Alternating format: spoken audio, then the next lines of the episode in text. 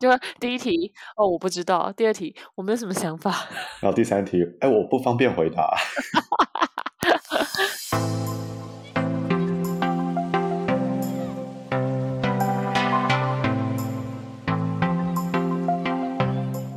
欢迎大家收听《城市豆沙包》，我是 Carlton，我是 Faye。《城市豆沙包》是一个自二零二零年开始筹备的 Podcast 专案，由 Carlton 在每一集采访居住在世界各地的台湾人，他们坦白的像吃了城市豆沙包一样，无私的为听众将城市开箱。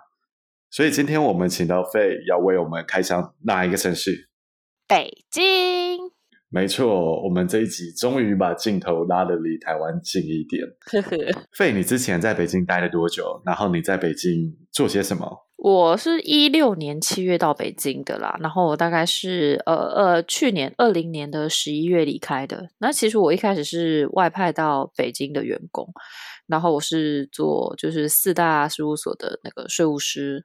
所以你是从台湾外派到北京？对对对。哇，你这样也待了四年多诶，在北京。对啊，就是其实以在北京的台湾来说，并不是一个很短的时间。就是我觉得大家差不多三年就就会再跳个城市，或者就会离开，就会回到原来的城市。你原本一开始到北京的时候，你有预期你会待这么久吗？啊、呃，其实我一开始是交换，所以我本来是十八个月要回到台湾。但是你如果问我说我有没有预期待那么久，其实是有的。就是我那时候从外派的那一瞬间，我就知道我是有预谋想要留在 China 工作的。哦，那我想请问一下这一点。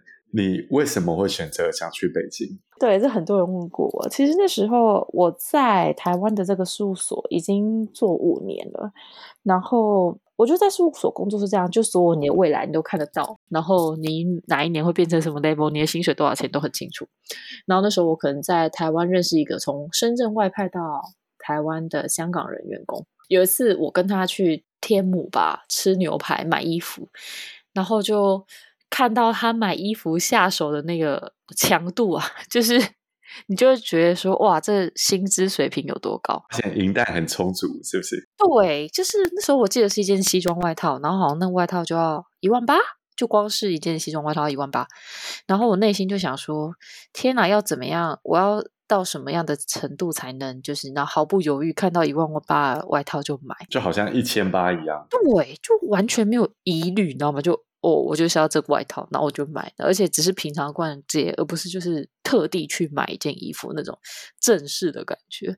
然后那时候我就想说，哎，就了侧面了解一下，就是那时候在一样在中国的事务所的那个呃水平，或者就是薪资水平已经比台湾高非常多。然后那时候我就想说，哎，那是不是有机会就看更大的市场？当然那时候就是也是从薪资考量。因为而且因为你们都在事务所，嗯，所以你们做的事情其实很有可比性，没错，对不对？没错，你大概知道那边在做什么，你这边在做什么，其实可能是很一样的事情。对，就是你会觉得工作一样忙，工作时间也是一样的，甚至是工作时间比较短，因为在这边事务所上班时间比较晚。反正你就觉得都是差不多的东西，可是为什么薪资水平可以差这么多？那你后来找到答案了吗？你在那边待了四年以后，为什么会差这么多？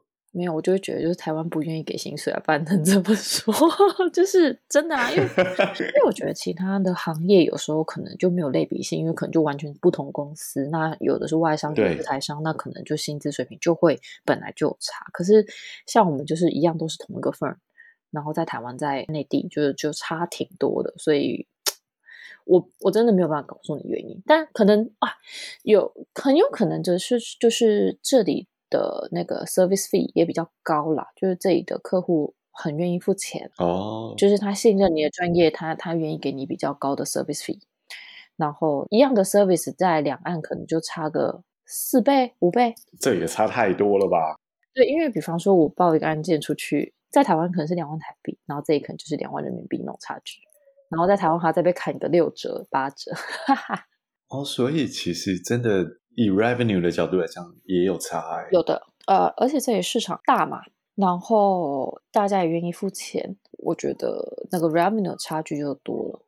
嗯嗯，好，我们拉回来生活上好了。OK，中国跟台湾都是讲中文，嗯，但是我自己在北京生活过，嗯，我觉得那个用语跟各种方式腔调还是差很多。呃，老实说，我觉得一半一半诶。我觉得我以前就刚来的时候，我觉得只是跟他们对话这件事情障碍并不高，虽然有时候会有那种哈在讲什么，对，但是我就觉得还是比较幸运的是，就大家都是中文，都可以猜，有点哈，那他们就讲慢一点，尤其北京人讲话习惯吞音，就是会讲很快，嗯，然后你会哈一下，但是他们就慢慢讲，其实就听得懂。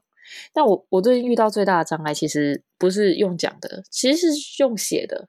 因为因为我前阵子是参加了这一个考试，哇哇哇哇哇，那真的就是哦，你要写简体，我不写简体，但我要打拼音。啊，对，就是这这这这输入法是完全不一样的，就是他们每次看到我们的输入法也会很啧啧称奇，真的。反正就是又要考试，然后打字就特别的慢，然后这这就是一个很大的障碍，就是很麻烦，因为这里不可能认注音，他考试是没有这个输入法的选项的。你刚刚讲的每一点我都懂，包括像一开始讲到那个腔调的问题。嗯、其实我刚到北京的时候，我会想学他们讲话。你会想学哦？一方面觉得有趣，另外一方面、哦、可能想要融入。但是我到某一个时间点以后，我就发现其实。保留台湾腔才是我们的特色，没错，而且他比较喜欢我们的台湾腔啊。对，就他们会觉得你讲话很很像偶像剧之类的，对对对对，然后就有一种加分。对对对对，就莫就是很特别啦。就是每次我只要讲出说，哎，你很机车哎，哇，他们超嗨。我，哎，这样达不到你的效果啊。但这你很机车，本来就不是真的很严厉，但他们真的听到都超嗨。你说啊。不就是那个谁谁谁电视会讲的吗？哎，但我我我我我觉得我在这里感受到一个，我真的那时候有感受到差异的字是感冒，就是在台湾会讲说，哎，我对这件事情很感冒哦，就是意思就是我不喜欢你这么做。他们会听不懂是不是？不是，这里的很感冒的意思是他们很有兴趣哦。因为有一次，我就好像想去听杨丞琳的演唱会，我就问我的同事说：“哎，你要不要跟我去杨丞琳演唱会？”然后他说：“哦，我不感冒。”然后我那时候真的是头脑转了五圈，我就后来问他说：“你这是喜欢还是不喜欢的意思？” 无法理解。对对对，其实就是他就不喜欢。讲到这个，我觉得最惊人的例子，嗯，是他们讲媳妇。哦，对对对对对。对对对对对对对啊！我们我一开始听我同事说，他昨天晚上跟他媳妇睡的时候怎么样怎么样，整个惊呆你了，三观都坏了，你知道吗？想说什么？你跟你媳妇睡了？对对，这我后来习惯，就是哎，你媳妇是谁？然后想说，天哪，他年纪轻轻已经有媳妇了。对，跟大家讲一下，媳妇的意思其实跟我们讲老婆是一样的。对，就是老婆。然后刚讲到那个简繁的问题，嗯，我要写简体字的时候，我超痛苦的。我那时候去那种户政事务所要填我的住址，嗯、我还要跟他说：“哎，不好意思，你可以给我那个范本吗？我要抄的。”哎，搞得好像我是文盲一样，你知道吗？用描的，我就不会写。对啊，就像我在一开始在这里办案件的时候，我申请书，我也是整个都用繁体写啊。然后后来我们主管就说。哎，费不好意思，你写这个繁体哦，我们这里银行不会认哦，然后就很尴尬，然后我自己也写不来。后来我也是叫另外一个同事写完，我用抄的。对，因为真的没办法。我们在台湾也会就是偷懒写写简体字，但是哎，可能是不一样的字哦。对，那不是同一种简体字。对对，不。然后你说到用电脑输入。他们看到我们用注音输入法，整个惊呆。他们根本不知道那是什么东西，啊、那种台湾人的密码。对，但其实是跟拼音是一样的概念啊，这是我们多认识的一个符号。他们觉得就是看起来很像日文啊，对对对，每个都讲日文。我其实内心都不知道跟日文哪里像。对啊，我那时候还想去科普一下注音到底是怎么回事，后来我也没做这个事情。没有，他们会说他们 那个怎么建国之前，然后他们的什么爷爷奶奶学的那一套。哦、oh，OK，对啊，所以可能他们好快要到那个深水区话题了，我可能会让费被驱逐。哦，哎，你真的要小心一点，请保护我的生命安全。好哟，哎，我们可不可以用台湾来类比一下北京，帮助大家理解说这个首都是它的大小跟它的人口到底是怎么一回事？就很大啊，人很多啊，多大？多多呃，我先讲人口吧。人口这事情单纯，就是人口大概是有登记的人口大概两千一百万人，就是整个台湾那么多人。对，差不多一个台湾。这是登记的啊，但是在北京打工的人很多啊。我我只能跟你说，北京人很多。嗯，不是北京的人，就是在这个城市生活的人很多，因为到北京生活可能是他们很多人的。梦想，或是你知道，很多人从附近的城市，呃，附近的乡村来的，会觉得在北京比呃可以更好的生活什么的，来赚钱吧，就这样想，就跟我一样。对对啊，跟我们一样。然后北京的大小的，我也可以跟你说，北京很大，它大概有多大？它大概是呃一半的台湾这么大。哦，对对对。所以其实它人口密度，你从这个角度去想，其实很高。是啊，因为它的。人口数等于一个台湾，对，但是它的面积等于半个台湾，没错，没错，没错，那密度很高。我觉得那个时候最冲击我的事情之一是在一些尖峰时间，你进地铁站，就是你进捷运站是要排队哦，门口外面这样子一直绕绕绕绕绕绕的那种，对，就好像你在迪士尼。要排云霄飞车一样，对，就是你感觉好像要两个小时才能进站的那种感觉。对啊，对。那我可以再举个例，就那时候我好像有一天到可能海淀，海淀你知道应该就在北京的西北边开会，然后呢，我就早上七点就出发，就是想说九点我要开会，然后我想说啊七点出发，要早一点去公司对面的肯德基吃个早餐。结果真的七点出发，在就是九点到。我我没有想过，就是一样，我都还在北京。但我从我家出发到北京的西北边开会，这样要两个多小时。是因为塞吗？还是因为远？哦、呃，其实就是又塞又远。然后你就觉得北京也太大了，就是觉得好好好像，因为我是台南人嘛，我好像早上从台南出发去台中一样。但其实我还在北京，我没有离开这个城市，我还在。对你刚。高铁，你都已经到天津了？没有，哎，天津只要半小时，好吗？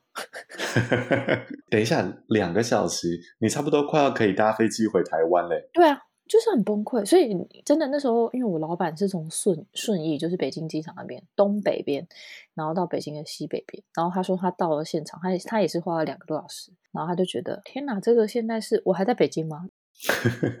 我同事住在住在北京的南边。比我家难一点，然后他说：“哦，还好，我三个多小时才到，都很崩溃。”对，而且那个通勤的经验是很可怕。嗯，我记得我有一次也是尖峰时间要搭一条热门的捷运，嗯，我前面大概三个人，嗯，那三个人再怎么样，你下一班车你也上了吧？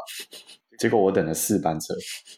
那个车的拥挤程度是挤到你连一个人都上不去，是，而且那个一个人是一个中国人哦，所以他可以接受的那个拥挤程度是很高的，连他都没有办法。对啊，大家都跟你挤的，你们两个就是完全贴紧密的贴合，对，血浓于水的距离，就觉得大家相亲相爱，其实我根本不认识你。哎，我们聊点。非工作的话题，可以。我们来聊点关于旅游的话题。嗯嗯。费，你在北京住了四年，如果有人要去北京旅行，你觉得最值得体验的季节是什么？秋天，北京的秋天很漂亮，就是金秋。对，嗯，你也觉得哦？我觉得北京的秋天真的超美，因为叶子会变黄色。对，没错，就是到处都是银杏树，然后黄黄金金的，然后。又还有点萧瑟的感觉，而且那时候的空气也会特别的好哦，很重要的一个点。然后那种蓝天白云加上那个萧瑟感，再加上那个金色的那种整个街景，就觉得超美。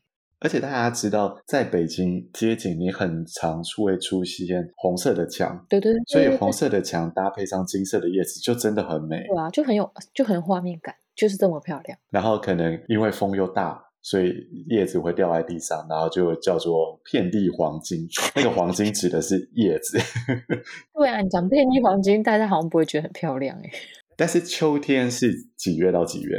呃，北京的秋很很短暂，所以大概是九月到呃，我觉得大概十月，你就可以开始很开始进入冬天了。因为主要是看叶子嘛，对，所以其实真的就是几个礼拜的事情。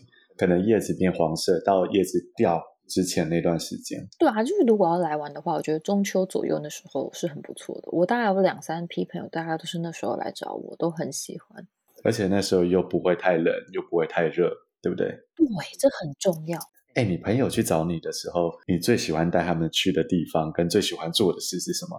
我会带他们去吃羊肉。哦，对，羊肉真的很棒。对，因为有时候他们来可能不能去很远，然后所以你要说，就大家最常知道什么长城啊什么，我可能不见得会带他们去，但我好像几乎来我都带他们去天坛，然后跟天坛边的老城区，就是反正我觉得比较有味道吧，然后带他们去那边，就是去一条我最喜欢的街叫牛街，然后牛街其实就是会买到很新鲜的牛羊肉，然后在那边吃涮羊肉。就我都很蛮喜欢带朋友去这个行程，那他们都很喜欢，因为北京的羊肉真的很好吃。对，我觉得北京羊肉真的很好吃。我最喜欢的一家餐厅是聚宝园，它其实吃的有点像，可能有点像酸菜白肉锅，但是没有酸菜，它只有那个锅子的形状是这样子。是的，它的汤完全是清水，对不对？没错，没错，就是白水加一颗红枣。对。就是热开水，其实就是热开水烫羊肉。没错，没错，没错，没错。但因为它的羊肉真的很棒，所以这样吃很好。但但是习惯不一样啦。北京同事他们喜欢沾很多的麻酱。对，对，但是这个就是告诉大家说。它的羊肉是真的新鲜，嗯。然后刚才费你讲到的牛街，其实本来是一个清真街，对不对？就是那边主要是回教徒的地方。现在还是清真街，就整条是不会有出现猪的。对，而且跟大家说，你在中国，你可能会担心说，哦，我今天吃到的羊肉是不是真的羊肉？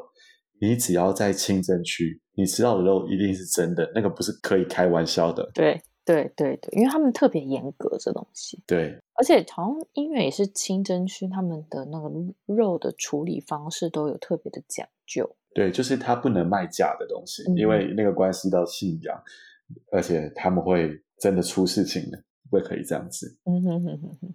哎，刚才费你有提到说你喜欢带朋友去天坛那边，因为那边的老街区很有。感觉，嗯，呃，我觉得大家提到北京的老街区，都会想到类似胡同的东西。嗯嗯嗯，可不可以跟我们谈一谈你在北京生活这段期间你看到的胡同？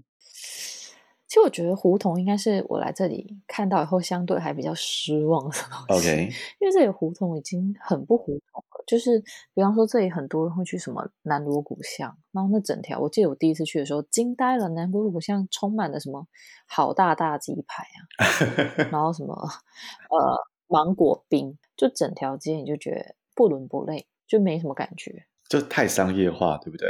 对对，太商业化，很多的胡同都是这么商业化。然后，反而像我我的公司那附近，在东城区附近，然后还是有这种老胡同，就是那你就会觉得比较有感觉，但你也不会真的很喜欢啦，因为其实那就是人家生活的地方。然后你真的去走的时候，你会觉得有点呃脏脏破破的，对。然后跟大家分享，就是胡同都有公厕哦。对，我一开始到胡同，我也惊呆了，我想说哇。这边的那个旅游文化这么风行，嗯，但我后来才理解为什么会有公厕。我们让费跟大家解释一下，会有公厕是因为他们的胡同就是那种老房子里面，它的排水系统都不是很好，所以他们其实那屋子里面都没有马桶的，就是没有厕所，然后很多地方也是连洗澡的地方都没有，所以会会是需要出来公共澡堂洗澡，然后出来胡同上厕所。对，这就是一个相当胡同的文化，很生活的文化，所以从这个角度来讲。其实不见得特别有吸引力，对啊，是其实是的，但是就是，但其实现在很多胡同的厕所改造的也很好的，就是他们都有人在维持，所以其实很干净，就跟以前都不太一样。其实我觉得我在北京这四年，北京变化也蛮大的。嗯，能不能跟我们聊聊你觉得的变化是什么？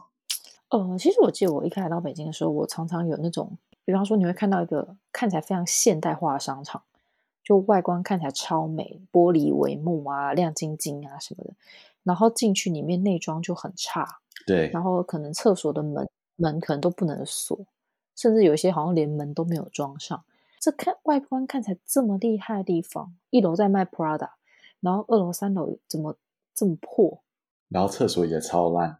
对对，但是这东西就二零年的时候，我都觉得好很多，不像一开始，一开始真的有时候会有点冲击。哎，你觉得你在北京谈到冲击，你觉得你刚到，或者你这一段期间在那边生活，你觉得最大的冲击是什么？最大的冲击哦，最大的冲击。我可以先讲我一个例子来来开启话题。我觉得当时我到那边第一个感受到很大的文化冲击是发票这件事情。怎么样？就是大家知道，在北京发票跟小票是两回事。你买东西拿到的那张票叫小票，对，它不是收据哦。对，你要报账的时候，你要拿着那张小票，嗯，到一个柜台去说，哎，可以帮我开成一张发票吗？嗯，然后那个发票上面可以开的项目，甚至可以开的金额，嗯哼，都是可以妥协的。对我来讲，这是一个很妙的事情。可以妥协，我还没有遇过呢。有，我之前去买东西，我也要报账，嗯，然后我就说，哎，可以开发票吗？嗯，然后一开始是店员，他就说，哦，他跟你说可以给你个啤酒，后面就变成经理来找我，然后说要开发票，行，没问题。呃，先生，你开多少？我说好，我就是开我要买东西的金额嘛。然后他说，哦，这样就够了吗？就嗯，无法理解。哦，对啦，有的地方。是会说，哎，要不我我今天开不了发票，我给你一瓶可乐。还有这种事？很多，好不好？就这样。然后因为不行，像我们这种就是台老都需要报账的，然后就说不行，我一定要发票，我不要可乐，我要发票。就是这样，反正对你有碰过类似这样的事吗？发票很长啊，但是你知道后来，因为我都会用，就是假装我是税务局的人。对啊，这个是要怎么装？我是认真的，我就会说。就比方说，哎，他说，哎，什么什么，我们不能开票哦。我说，你在跟我开玩笑吗？我们都是办税的人，你确定你现在要跟我说你不能开发票吗？那你就我就请税局来处理啊，因为他们现在很怕这个检举电话。然后我跟你说，我都认真的，我真的会打检举电话。哇哦，对，就是为了他。所以你有时候其实这样子还是没有用。需要真的打电话，对，是不是？没错，没错，没错。有有上次有一个就是真的都要跟我们吵起来，我就说不要吵，今天就先这样吧，我把小票留着。我说我会请税局打电话来关心这件事情，然后隔天打电话就会打电话跟我们说，哎，女士，那个你在哪里消费的那个什么的，你今天可以过去开发票了。其实我一直很不懂这个事情，所以他没有开发票，他就等于不会报税，是不是？其实。这好像是两回事，其实是因为他们每一个公司的发票数量有限，尤其是以前没有电子票，都是纸票的时候，可能一次只能申请十张、二十张。那他开完了，他就懒得再去税税局申请，那他就给他没票。他其实发票真的是不够哦，所以这两件事情不一定有关系。对，他没开发票给你，不代表他逃了漏税。没错，对，但我自己。在北京生活下来，我觉得最大的反差就是这种事，就是各种程序跟各种政策就超级繁琐。没错，而且你会觉得大家都就是没有要解决你的问题。我觉得我一开始到这里工作这件事情非常的痛苦，因为那时候台湾的很多政府人员已经很重视什么。反正你就是去什么户政啊，去市政府啊，都会有那种义工在那边帮你抽号码牌啊，然后办理什么事情都会一清二楚很。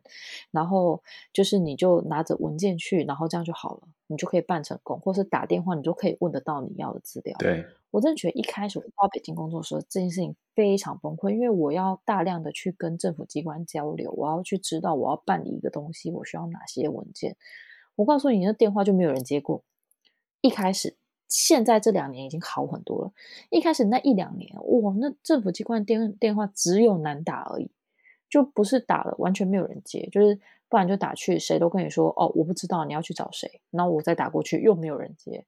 总之你要去问什么东西要怎么处理，很麻烦，你都要清跑。那清跑就跟你说北京很大又很远，我每次请一个员工去跑，可能都要一两个小时，两三个小时在路上。哇。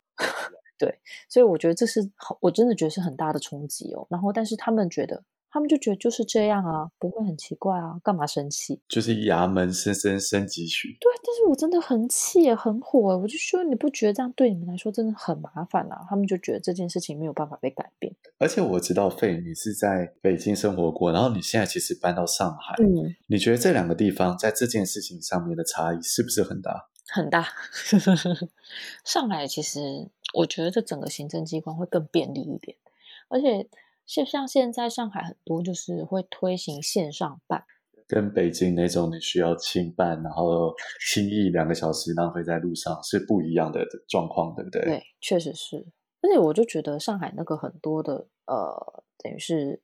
呃，App 吧，还有公众号里面资料完善很多，就是你可能在上面可以 check 的很完整，就即使你要清办，你也会知道你要带什么东西去，然后咨询电话是什么号码，你可以打到，你可以找到人。对，我之前我自己在北京生活下来的感觉是，因为这个地方毕竟是一个行政跟政治的中心，没错，所以在那个地方那种办事情，然后一层一层的那种官僚感真的很重，没有人愿意负责任。对啊，但我真的觉得人是这样。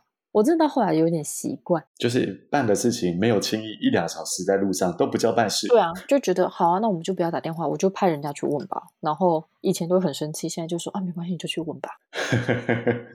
给他地址，对，就是这里。对，你就去问吧。哎，我们聊一聊在北京的生活。嗯，我觉得。每次讲到北京，大家一个刻板印象就会说：“哇，你到北京，你的肺还好吗？哎，这边的空气超差的。”可不可以跟我们聊一下各种空气污染的哭笑不得？最近北京沙尘暴非常非常非常严重，就是有一天真的是好像整个城市，就是大家都会看到对方就说：“哎，你今天是骑骆驼来上班吗？” 超黄，真的是很崩溃。然后这我没有经历到啦，但是我自己在那边我。一开始啊，就刚到北京的人可能会觉得鼻子会痒痒的，喉咙痒痒的。然后大家一开始去都说：“哎，我是不是感冒？”然后我一开始可能也这样觉得。后来我朋友来的时候，他们说：“哎，我是不是感冒？”的时候，我说：“哦，没有，就只是你还没有办法适应这里的空气了。”那时候我们应该是去那边就找完房子以后开，赶快买净化器吧。是啊，对啊，就就是必备的东西。第一件事就是净化器，赶快买一台放在家里。然后一打开就看到那个雾霾指数是一百多，高。但是你会发现，你身边的同事就他们不会觉得怎么样，而且他们也不会觉得一定要戴口罩。就是在北京戴口罩的人还是比较少，不，现在除外啦。现在几乎大街小巷都戴口罩。以前不会因为雾霾大家戴着口罩。我觉得戴口罩那个感受真的很重，因为你戴一天下来，那个口罩可能真的会黑掉。嗯，是啊。但是我其实后来有点自暴自弃了，就是因为也戴不太住。除非真的很严重，然后你就通勤时间会戴着，你在室内你也不会戴啊。啊，不要这样啦，很危险呢。哦，Carlton，你离开北京以后，北京其实空气有越来越好。你应该是好像那一年特别差。对，我有听说。你那年是不是还有紫爆？因为我在北京的时候是一五年到一七年，嗯嗯，那段时间其实应该是霾害最严重的时间之一。嗯嗯。就是后来其实好很多，尤其是我记得一九年、二零年的时候，就是蓝天指数。变很多，反而那时候我到其他城市出差，到青岛、到上海都雾霾，然后反正北京我觉得还还蛮好的。但我在那边那段期间真的超糟。那你那时候好像特别糟，但是我记得我后面那两年就好很多，就是真的好。你也会有雾霾的，但是就是会好很多哦啊！我跟你分享一个笑话，就是我记得我那时候第一年到那个。呃，到北京的时候，然后就是，然后那个冬天就是有时候会湿湿啊，就是有点水汽，然后加上雾霾。然后有一天，我就跟那个查克，就是我们的朋友说：“哎，查克，我觉得我们好像在仙境哦。”我就觉得哇，这个好漂亮，就是在北京，好像我们是 你好正向哦。对，我说我们在仙境，然后在仙，我们是仙女。然后我还看着天空的月亮。我跟他说：“你知道有一句成语叫‘月晕而风’吗？就是那个。”那个月亮啊，有一层雾的那种感觉，就代表明天要起风了。然后查克就很冷静跟我说：“那不是运，那个是霾。”我记得那个时候最严重的时候，大家会说：“你牵一条狗去外面遛，你可能都看不到你的狗，你只看到绳子。”但是其实很酷啊，就是你看大妈们还是在那个很雾的时候在那边跳舞啊，我都觉得他们真的很牺牲生命在跳舞诶。他们是那个人体滤芯。反正大妈希望你们现在都要过得好好的。但我觉得那种空气污染真的是有时候会严重到从窗子看出去，就像费讲的，就好像仙境一样，你根本看不到对面的房子。但我跟你说啊，这种情况只要持持续几天，你会有点绝望，你会觉得很烦，就觉得 我怎么捡起来又是这样，就会很烦。对。然后相对的，你一看到蓝天的时候，好像不出去就不对。对对对对。所以呢，空气污染，所以现在好很多了。我觉得好很多，其实好很多。但是最近好像就沙尘暴三不五时起来一下，然后今天还有个同事朋友在讲，他的净化器好像也是破表两千多吧？两千多？哎，现在真的进步了。以前我记得那个只只能到九九九，所以现在已经有四位数了。我们聊一聊北京其他一些硬体的东西。嗯，谈到北京，可能大家会联想到更多明清古迹。嗯嗯嗯。呃，紫禁城啊，颐和园啊，雍和宫啊，长城。我想知道，在北京，这些是真的大家会去走访的地方吗？还是其实它是一个观光地，然后离在地人的生活其实很遥远？没有，就是你真的看你住哪里，就像我刚才说的，啊，像我们公司在就是紫禁城边，然后旁边有个中山公园，然后可能下雪的时候，就同事啪啪啪就会跑到那个故宫去看，因为就很漂亮。嗯，然后如果像。我我同事他们住南边的，然后就在天坛旁边。他可能周末就是带着他的小孩到天坛去骑脚踏车、跑步的。哦，所以很生活，就对他们来说就是个大公园。嗯，我想问的是，所以这些地方是你真的会在生活中去走访的地方？会会会，我自己就还蛮常去雍和宫的啊。我觉得有些地方它是适合去看一些东西的，譬如说颐和园是一个很适合，一个是看荷花，另外一个是。冬天的时候可以去那边滑冰哦，不用啊，那个那个那个什么，那个雍和宫附近的那个后海也可以滑啊。对，后海，我没有去滑过，很好玩哦。对，就是湖面会结冰，然后你就可以在上面滑，对，非常嗨，不会掉下去吗？不会，不会。而且我同事说他们都会截到一定的厚度才会开放，其实他每年开放的时间有限。哎，很嗨耶，而且冰上乐园。然后他说他们小时候其实都会跳到后海去滑那个游泳。就是夏天游泳，冬天滑冰。对啊，我看到后来夏天还是会有人跳下去游泳，是吗？阿贝吧？对，大大爷，大爷，大爷 健身啊！对对对，跳下去游泳很失控，好不好？听说你下面很多水草，可能会把你缠缠起来。不太想知道，我还是在上面滑冰就好了。啊、我没有真的想去玩那个水。对，那其实很脏。好了，其实那在上面滑冰真的很酷哦。我觉得是我们那种来。就是到北京工作一个很酷的体验，就是包含去滑雪、滑冰都是很酷的体验。对，哎，你在北京，你有去滑过雪吗？当然啦、啊，我们很疯哎，我们个滑雪团，就是就是除了就是 COVID nineteen 那一年没有去，就其他时候我们都会到那个张家口滑雪。对，就是而且现在他们因为准备冬奥嘛，那个高铁开通非常方便。我记得我之前在北京的时候，也真的是有一阵子很疯去滑雪，没错，我还报那种团。是一整个礼拜，每天早上发车带你去滑，然后每天晚上回来。你现在有没有觉得自己丢高？就是其实很累，很爽哎！身为一个在台湾长大的南国孩子，我没有体验过这种活动啊。我之前到北京之前，我可能会想去日本滑雪，后来我真的觉得在北京滑雪性价比超高的。对，我觉得这是一个很好的地方，先让你在这边学会一些东西，嗯，然后你去一些比较贵的雪场，不论是日本或者是欧洲。你就可以真的去享受那个雪场。没错，没错，没错，没错。哎，接下来我们谈点比较硬的话题。嗯，我知道你在台湾跟北京，你是在同一个事务所工作嘛？是。那可能在台湾，我们常常会听到说中国职场怎么样啦，怎么样啦。我想听你一个实际的体验，你感受到两边的差异是什么？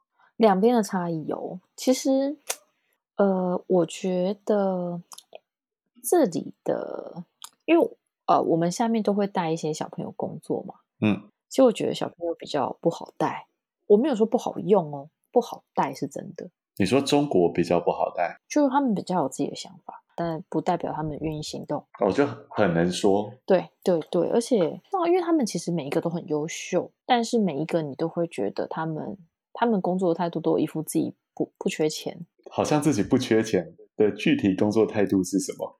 上班时间比你晚啊，就比你晚来的。哦，就我工作是一个情怀。对啊，就是然后可能会觉得自己有来工作就很不错，不然还想怎么样？哎，这感觉有点那个，因为台湾不是都会听说哇，中国多狼性，然后多怎么样，多有竞争力之类的。我真的觉得还是有差的，就是新一代的小朋友就有时候不是这样，但是而且我觉得呃，他们对自己特别有自信，而且会觉得自己表现也特别好。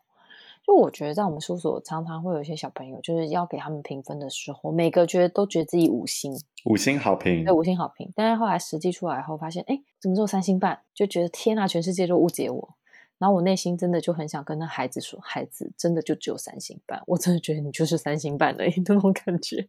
他们能接受吗？不行哦，就是每个其实都觉得自己蛮棒棒的哦。可能后面小孩都特别的好命，然后都是独生子女，而且他们。出来就是备受鼓励，然后家里可能就不止爸爸妈妈、爷爷奶奶、姥姥姥爷都是鼓励他、赞美他，所以每个都觉得自己是好棒棒、好孩子，嗯，那种出来的，所以就是会会会变成这样。然后就像我们刚才就是有聊到啊，就是台湾有一群人还是比较社畜一点。对，对啊，所以我就觉得这是蛮大的差异。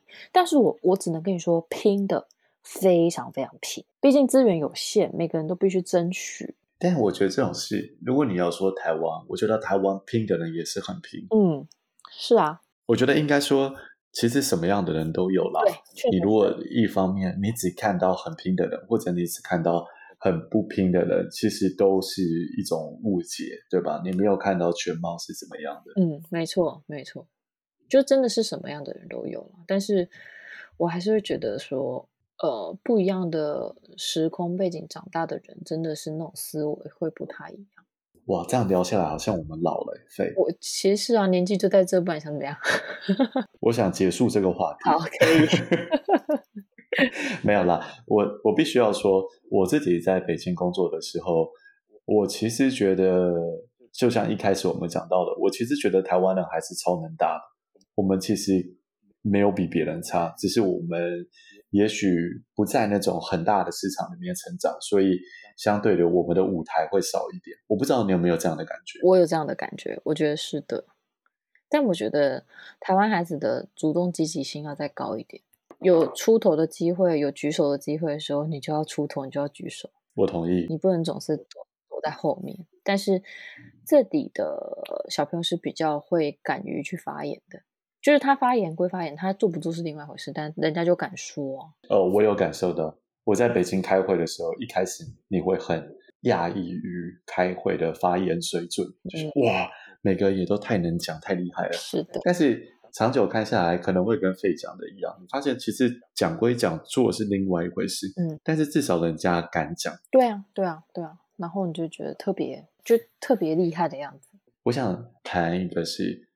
费，你作为一个台湾人，你在北京生活下来的各种方便跟不便，能跟我们分享一下吗？方便，北京最方便就物流啊，外卖啊，这些事情超方便，它可以让你好久不用出门，真的很方便。虽然现在台湾也有，但是我觉得从一六年那时候到北京，外卖这些就是都非常的频繁，你甚至都不用出门去买菜，就是京东啊，然后。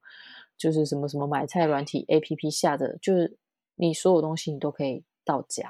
对，而且那个时候我在北京看到这个事情，我还想说，对啦，因为这边地很大，对，所以有这种服务其实很合理。嗯，台湾可能不见得需要。结果过了三年，还是台湾现在超热门。对啊，然后不止台湾哦，我现在在法国生活，其实法国可能也因为疫情的关系，现在每个人都在 Uber。是吗？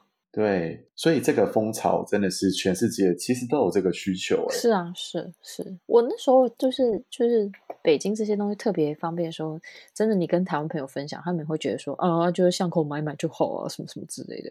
对啊，有必要吗？对啊，然后你就觉得啊，好像是好像是，就像我觉得北京对我来说很方便，就是共享单车，但这在台湾就是整个完全崩盘就不行。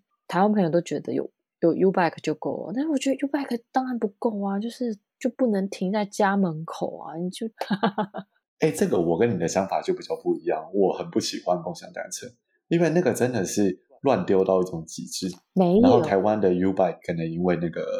毕竟基础建设已经有了，嗯，所以整个我觉得还算方便。没有，人家要进步，就是你看，比方在上海，上海共享单车的，它都是它有规划脚，就是会现在在道路上都有画一条脚踏车道的，甚至哪些地方不能坐脚踏车都都会标志。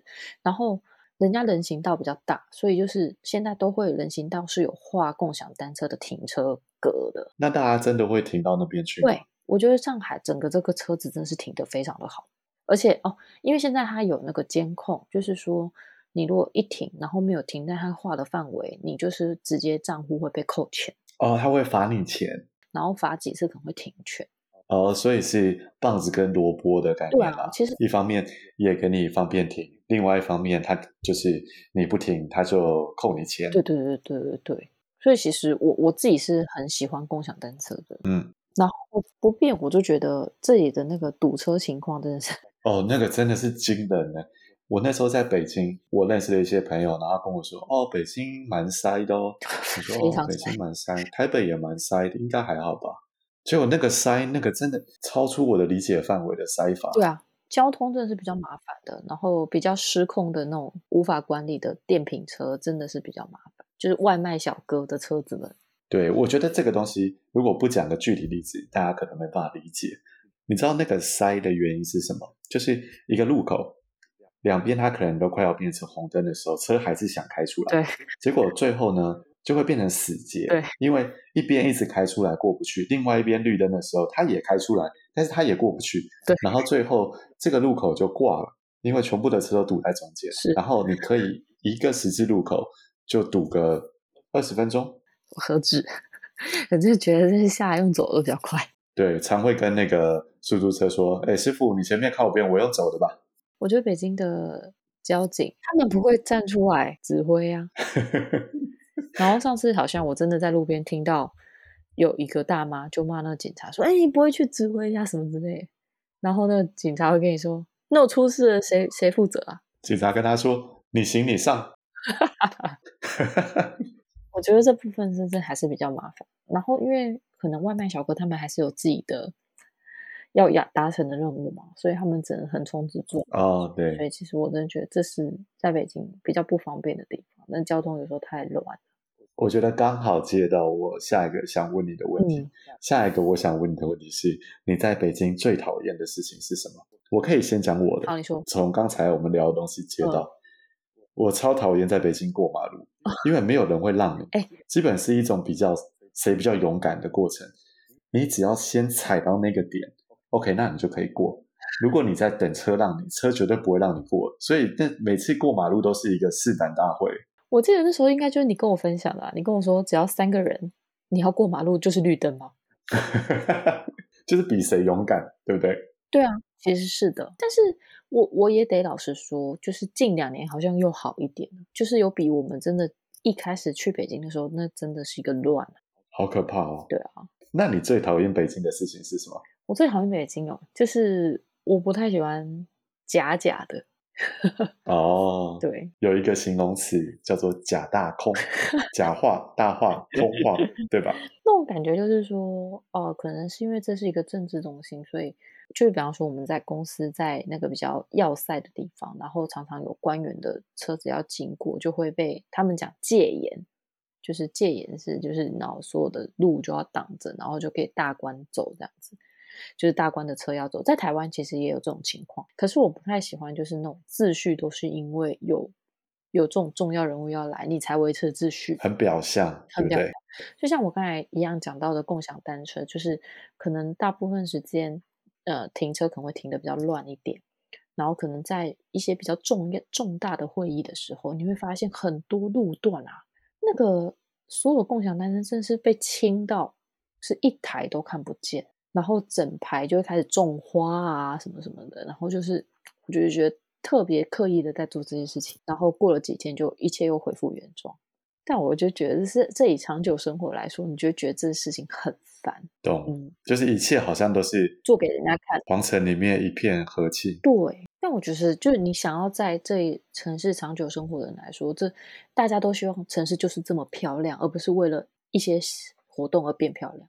其实我觉得这样讲起来，有时候你会发现台湾也有一点这种风气，嗯，就是大官出巡的时候啦，或者一些重要时候就会变得比较好。嗯，但是我同意费讲的这件事情，在北京那个是几何级数的不一样，真的是。而且我不知道，就是大家可能就习以为常，但是我自己可能就会有一点。不感冒，不感冒，对对对，不喜欢，不喜欢，对。OK，我们最后来聊聊疫情好了。嗯，身为一个疫情的先行者，中国费，你在那边体会到什么？跟你观察到什么？可以跟大家分享一下。我一定要讲一下，我已经好久没回家了。我去年三月就是过完年回到那个北京以后，然后到现在都没回家，已经一年多了。哇！对，其实这个好像是，嗯，所有在海外的台湾人都会面临到的问题。是啊，但我觉得你这边可能更严重，对不对？嗯，因为我觉得两岸还有一些政治的问题啊。反正我觉得，好像全世界都被放宽以后，就是，但是对于我们这种北漂要回去，都不是那么容易的事情。不会，我跟你说，我们这种在法国重灾区的，嗯，我们也是备受歧视。啊，也是。关键是我还觉得其实也是有道理，因为我们真的是糟爆了。是哦，所以你觉得现在还是很糟？但你不是才刚出去玩吗？对啊，但是那个时候我一回到台湾，那个时候真的是你在路上碰到的人，他听到你是从法国回来，马上退避三舍，口罩默默在把它戴上。对，马上跟你保持三公尺的距离。但你如果要说我在这里观察到，老实说，我觉得人民对于就是疫情的重视程度是很高的哦，而且他们很服从国家的管理跟呃，就是控制，高度服从。对，可能过年的时候最严重，就是我同事他们可能一家人一周只有两个人，然后可以出去两次，就是可以一家就给你两张券，你就拿着券，然后你出这个门，然后。换换就是去外面超市大采购，然后回来这样子再继续度过。大家是很很愿意配合，就是被控制这个行动的。你自己现在想想，在法国、在美国都不太可能这样，但这也真是高度去。配合国家的政策，因为就是要把疫情就是控制下来，然后包含说，就像那天前一阵子好像过年前又爆了一波，然后整个东城区大检测，然后那时候已经是北京的冬天，一月二月嘛，就是大家在外面会瑟瑟发抖的时候。然后就上班时间，政府请所有那边附近的办公办公室的人都去做核酸筛检，然后大家在在寒风中等三个小时。就那时候，我的小朋友都跟我说，被我们在排队已经排了三个小时，大概零下十度，大家我靠，很愿意配合。我觉得说很愿意是很积极意义啦，嗯、但是实际上是也没有选择，对，对不对？是，其实是的，就是，但是我觉得他们的那种排斥。感不会那么大，你在台湾可能就可以等半天，热不热啊，能不能啊什么的。可是因为政治体制不一样啊，嗯、而且整个风气也不一样。像你前面讲，他们本来也就很习惯是配合政策。对，没错，没错，没错，没错。对，对啊，那影响我觉得在这里很大，是很大的差别。就以前大家不会因为雾霾戴口罩，但是现在是大家口罩都会戴着，这是很难、很很难、很难得见到的，好吗？你不要讲中国，现在光是在法国以前。根本没有人在路上戴口罩，嗯、现在也是戴好戴满啊。是啊，是啊，就是真的是差蛮多的。对，疫情改变了好多事情。没错。好了，我觉得我们今天聊到这样就差不多了。可以，行。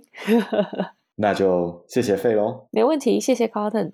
谢谢大家收听，拜拜。拜。